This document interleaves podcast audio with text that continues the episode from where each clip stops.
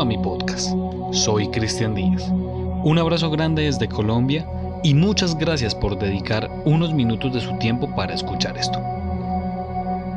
Creo que en muchos países, y hablando personalmente de Colombia, hay una tradición que es utilizada tanto para celebrar como para rendir homenaje, o muchas veces para acompañar a un último paseo a un familiar o a un gran amigo. Estoy hablando de las procesiones. Y el día de hoy hablaremos de una tradición española llamada la Santa Compaña. Así que ajuste sus audífonos y sea bienvenido. La Santa Compaña es una leyenda popular de Galicia y el noroeste de la península ibérica. Y esta leyenda trata sobre una procesión de ánimas. En la mitología asturiana es conocida como la Huestia, y en zonas de Zamora, León, Salamanca y Extremadura norte de Portugal, así como en otras zonas de Castilla, es denominada esta antigua.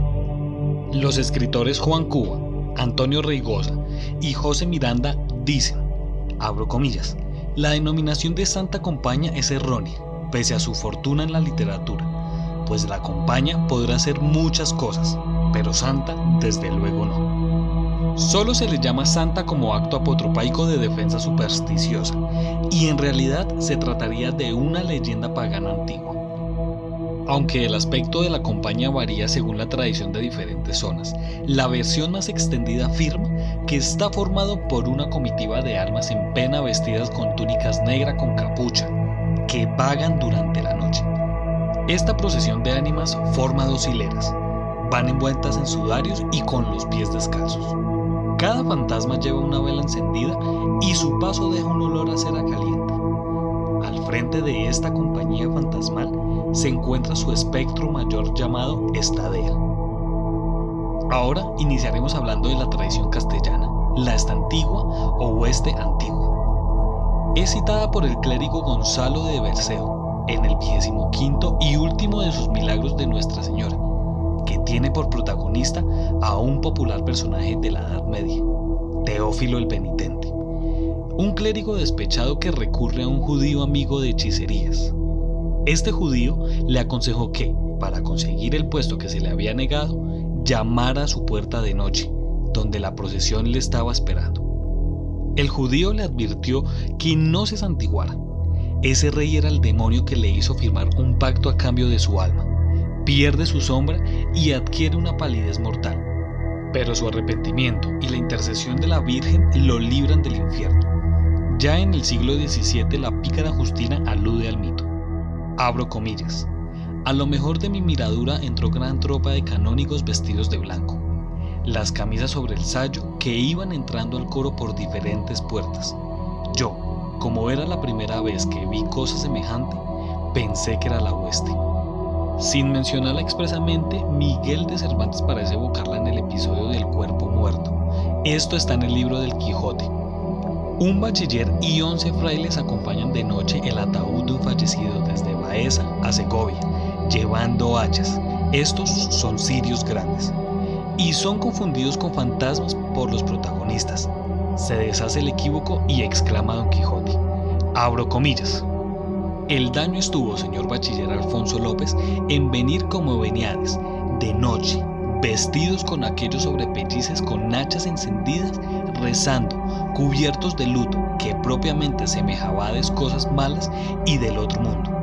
Y así yo no pude dejar de cumplir con mi obligación, acometiéndoos y os acometiera, aunque verdaderamente supiera que erades los mismos satanases del infierno, que por tales os juzgué y tuve siempre.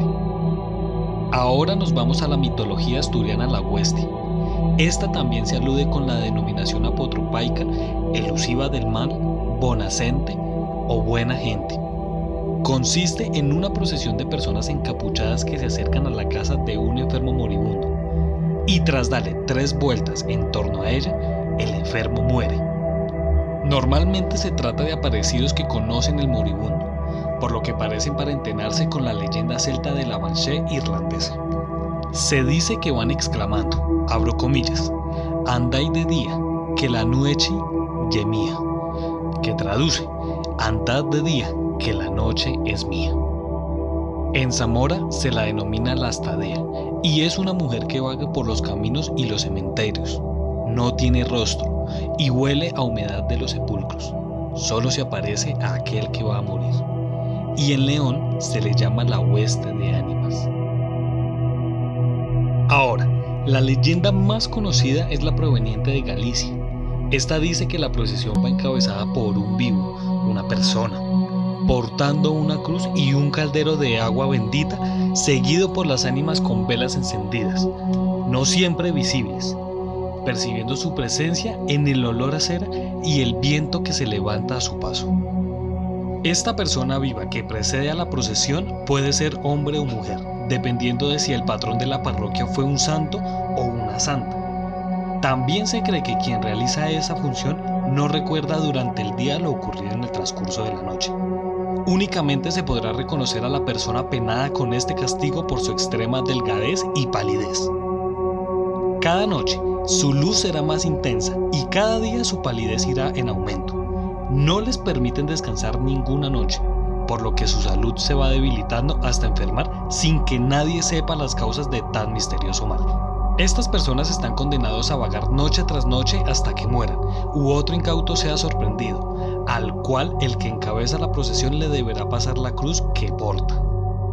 Se dice que no todos los mortales cuentan con la facultad de contemplar la compañía. Elizardo Becoña Iglesias, en su obra La Santa Compañía, El Urco y los Muertos, explica que según la tradición, tan solo ciertos dotados poseen la facultad de verla, Solo los niños a quienes el sacerdote por error ha bautizado usando óleo de los difuntos poseen de adultos la facultad de ver la aparición. Otras personas, no menos creyentes en la leyenda, habrán de conformarse con sentirla o intuirla.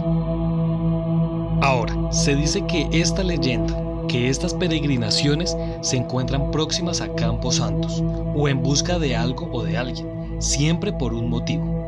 Algunos motivos son los siguientes. Primero, para reclamar el alma de alguien que morirá pronto. Cuenta la leyenda que quien recibe la visita de la compañía morirá en el plazo de un año. Segundo, para reprochar a los vivos faltas o errores cometidos. Si la falta es especialmente grave, el mortal que la ha cometido podrá recibir la visita de la compañía para que la encabece condenándolo así a vagar hasta que otro mortal le reemplace. Tercero, para anunciar la muerte de un conocido del que presencia la procesión. Y cuarto, para cumplir una pena impuesta por alguna autoridad del más allá. Ahora, como todo conjuro tiene una protección, este no es la excepción. Algunos pasos para uno poder escapar de la Santa Compañía son los siguientes. Primero, abrir los brazos en cruz y pronunciar Jesucristo cuando te vayan a dar la cruz. Segundo, responder Cruz ya tengo cuando el vivo que lleve la cruz intente dar la cruz diciendo te toca a ti o toma tú. Tercero, llevar los brazos cruzados. Cuarto, llevar las dos manos ocupadas con una piedra y un palo. Quinto, cuenta la leyenda que la Santa Compañía no tendrá el poder de capturar el alma del mortal que se cruza con ella si éste se halla en los peldaños de algún crucero de los situados en los cruces de caminos o si porta una cruz consigo y logra escribirla a tiempo. Y sexto, dibujar con tiza un círculo en el suelo y meterse dentro de él mientras la santa compañía pasa. Esta clase de leyendas siempre me han parecido muy interesantes. El porqué de esto radica en el poder que siempre han tenido las leyendas, por lo menos en mi país.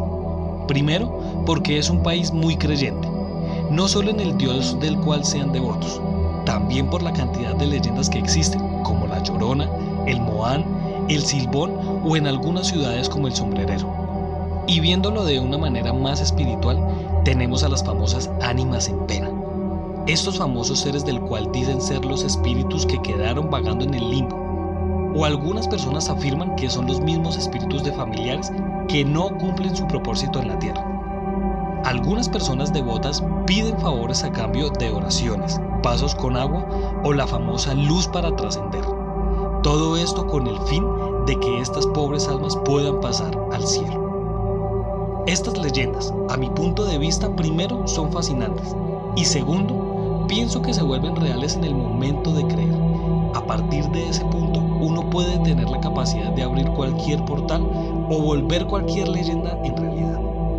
Igual esto no quita que exista esta clase de peregrinaciones fantasmales o que estos rituales no se hagan realidad. Igualmente, usted decide en qué creer, pero algo que es poco discutible es lo interesante de la leyenda. Si usted quiere tener más información acerca de este caso, síganos en Instagram como arroba Colombia Paranormal Podcast y déjenos su comentario.